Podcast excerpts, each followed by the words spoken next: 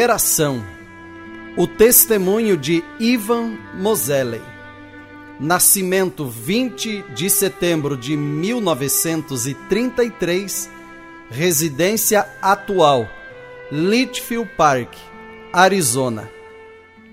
Eu tinha 14 anos e frequentava a igreja do irmão Outlaw com meus pais quando o irmão Brana veio à região de Fênix em 1947. Para mim, ele tinha uma presença dominante. E quando ele pediu à congregação para inclinar a cabeça enquanto ele orava pelo povo, acredite em mim, eu abaixei a cabeça. Ele realizou um culto evangelístico de cura e salvação mas havia algo nele que você sabia que era o maior homem de Deus que você já tinha encontrado. Eu ficava impressionado com ele. Eu não sei que outra palavra usar. Depois dessas reuniões, eu não ouvi mais nada a respeito do irmão Brana por mais de 10 anos. Entre 1958 e 1959, Havia um homem da Irlanda cujo nome era Gordon Meade, que veio à igreja do irmão Outlaw. Ele ensinou que antes do tempo do fim teria que haver o retorno do ministério de Elias, o profeta. Tilly, minha esposa, e eu começamos a orar. Sabíamos que estávamos no fim do tempo, mas onde estava este profeta? Ainda quando estávamos orando nesse sentido, um amigo pediu para guardar um monte de fitas de pregações do irmão Brana na casa do irmão Alan. Ele chegou a ouvi-las e então ele me deu algumas delas. Quando ouvimos duas ou três delas, Tilly e eu comentamos que era isso o que estávamos procurando e buscando em oração. Então nos inscrevemos na lista de assinantes e começamos a receber as fitas regularmente. Isso foi em 1960.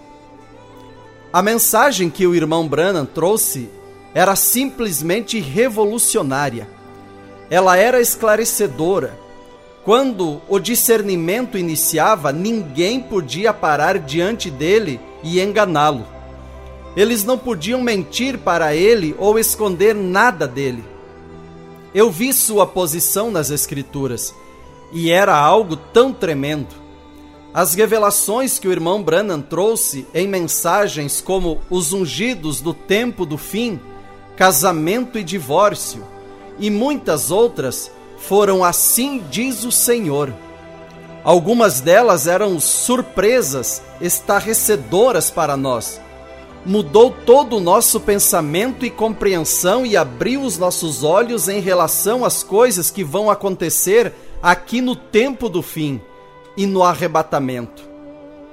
Minha revelação é que o irmão Brana nos ensinou uma mensagem, mas a menos que eu tome essa mensagem e o Espírito Santo venha e unja essa palavra para mim, não passa de muito conhecimento o Espírito Santo regou e vivificou em mim essa mensagem, e para mim ela é o sinal. Éramos cinco irmãos, mas apenas quatro de nós, Jim, Alan, Robert e eu, seguimos a mensagem. Nós estávamos no negócio de pulverização de culturas a primeira vez que encontrei o irmão Brana foi em 1962. Foi quando tentei lhe dar um avião que tínhamos, mas ele recusou. Ele disse que tinha feito um voto, que nunca iria voar ou ter nada a ver com um avião, a não ser que fosse assim diz o Senhor. Propus nunca mais tocar no assunto com ele a menos que ele espontaneamente mencionasse isso. Senti que estaria pedindo a um profeta para quebrar seu voto. Então eu não faria isso. Mas depois, então, quando ele nos pediu para obter um avião, foi totalmente iniciativa dele. Não foi porque estávamos tentando levá-lo a isso. Desde aquele tempo até o irmão Brana partir, eu tive oportunidade de estar com ele em várias ocasiões. Uma delas foi durante uma viagem de caça que ele fez no outono de 1964, uma caça aos alces, com o irmão Tony Stromey e o irmão Billy Paul, na reserva indígena de San Carlos, no Arizona. Tínhamos ouvido falar que ele estava lá, então pegamos um avião para encontrá-lo porque estávamos muito preocupados com a nossa mãe. Ela era a pessoa que escreveu uma carta para o irmão Carl Williams censurando o irmão Brana. E ele mencionou isso na mensagem: E não sabeis. Assim que ouvimos a fita, soubemos que era nossa mãe e ficamos muito preocupados. Ela era uma velha pentecostal e seu fundamento era o falar em línguas como a evidência do Espírito Santo. Ela cria no batismo nas águas em nome do Senhor Jesus. Eles tinham isso correto. Mas ela pensava que o irmão Brana estava rasgando a doutrina pentecostal. Ela escreveu uma carta a Kerr Williams, o qual em seguida mostrou-a ao irmão Brana. Alan, Robert e eu os encontramos na reserva e passamos alguns dias com ele.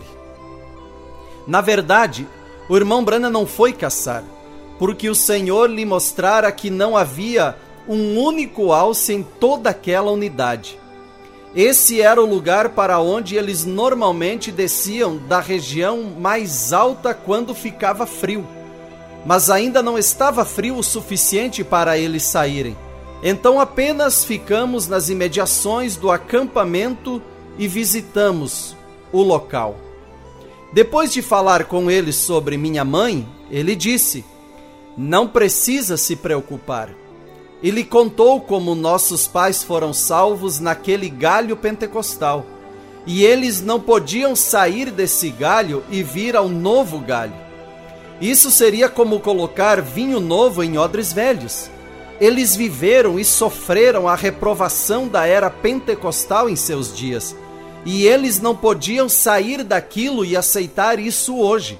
Ele disse: Algum dia eu vou chegar até você e vou captar o espírito dela e tudo ficará bem. Então ele nos tranquilizou, de maneira que não nos preocupamos mais com ela. Sentados ao redor da fogueira com ele, estávamos tão impressionados com ele e tínhamos tanto respeito por ele que eu não o interromperia nem mesmo para fazer uma pergunta.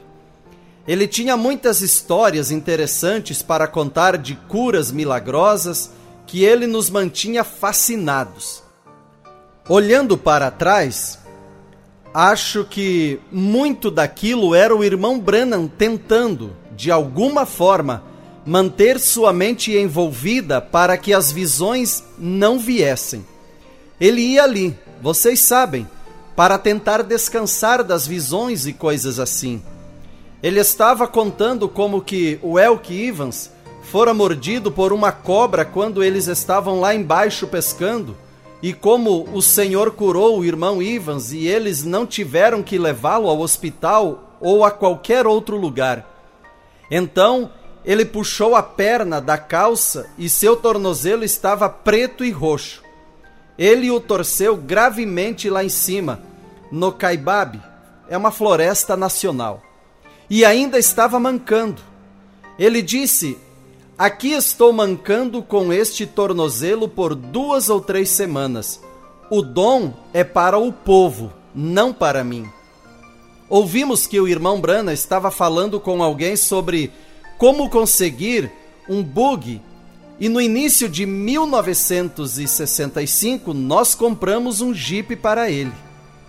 Alan, Robert e eu encontramos esse Jeepinho. Ele foi um dos que um camarada tinha pegado e desmontado completamente e reconstruído do zero, colocando um motor Chevy Corvette nele e uma marcha a mais. Estava realmente arrumado. Tínhamos perdido o nosso irmão, Jim, em um acidente de avião em 1964. E sua viúva quis ajudar com a compra do veículo. Por isso, compramos aquele Jeep e o levamos para dá-lo ao irmão Brana. Fomos primeiro ao irmão Billy Paul e dissemos que era para o irmão Brana. Ele entrou no Jeep e o seguimos até a casa do irmão Brana. Quando o irmão Brana saiu, ele disse: Não, eu não posso pegá-lo. Bem, nós lhe dissemos que não íamos levá-lo de volta para casa e fim de conversa. Então, ele chegou à janela de sua caminhonete e pegou um talão de cheques que estava no painel e disse: Vou preencher um cheque aqui para vocês. Nós lhe dissemos que não pegaríamos nenhum cheque e eu nunca vou esquecer isso. O irmão Brana ficou pensativo, assim parado e disse: Tudo bem, vocês fizeram isso por mim. Agora, o que eu posso fazer por vocês? E Alan respondeu: Bem, irmão Brana, em qualquer tempo que o Senhor começar a sua tenda e for adiante com o ministério de tenda, nós gostaríamos de poder ajudá-lo. O irmão Brana parou um pouquinho, então disse: Seja o que for que vocês estiverem fazendo, quando a tenda se levantar, vocês estarão lá. Isso foi o que ele disse.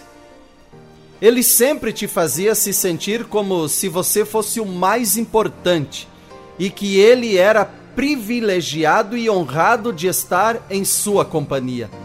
Ele tinha essa habilidade. Não era fingido, era genuíno. Ele também tinha um grande senso de humor. Poucos meses depois que lhe demos o Jeep, ele estava falando na convenção dos homens de negócios do Evangelho completo no Ramadaim, em Fênix. Eu o encontrei na entrada, antes do café da manhã. E ele estava me contando como ele gostava daquele jipinho. Ele disse: Eu passei de 148 quilômetros por hora nele. Vocês sabem como ele sempre advertia o irmão Billy Paul sobre dirigir rápido. Um pouco mais tarde, estávamos comendo e o irmão Brana estava sentado à mesa a poucos assentos de nós. Inclinei-me e interroguei: Ei, irmão Brana, que velocidade o senhor disse que o jipe atingiu? Ele olhou bem rápido para ver se o irmão Billy Paul, que estava sentado um pouco à frente, tinha me ouvido, e colocou o dedo sobre os lábios e fez shh. Ele não queria que o irmão Billy Paul soubesse que ele tinha passado de 148 quilômetros por hora. O irmão Brana nunca perdeu de vista o seu objetivo e ele era totalmente 100% dedicado à mensagem. Quando ele saía para aliviar a tensão, ele se soltava e brincava com seus amigos e companheiros, mas quando se tratava da palavra, ele não comprometia nenhum tio. A palavra comprometimento não estava em sua natureza nós respeitávamos o irmão Brana por isso. Uma vez, quando estávamos caçando com o irmão Brana, no Monte Pôr do Sol, era cerca de dez e trinta da noite, e ele estava cuidando do fogo. E ele estava há dois ou três dias sem fazer a barba, as mãos todas cheias de fuligem, com um velho chapéu preto de feltro na cabeça Lembro-me de estar atrás a pouca distância, observando. E eu fiz uma pequena oração de agradecimento em meu coração por aquele homenzinho humilde que estava cuidando do fogo, mesmo porque eu percebia a enorme responsabilidade que estava sobre seus ombros. O irmão Brana pagou um preço muito alto para nos trazer esta mensagem. Ele realmente pagou Custou-lhe muito, custou-lhe toda a sua vida. Na primavera de 1965, ele foi caçar leão em Utah com Alan e outro irmão. Nossas esposas prepararam um jantar improvisado para eles na casa de Alan, quando eles voltaram. E foi depois de termos jantado e quando o irmão Brana estava saindo para a picape que ele nos pediu para conseguir um avião para ele. Ele foi muito sincero e disse que iríamos saber que tipo de avião conseguir e que ele iria pagar todas as despesas.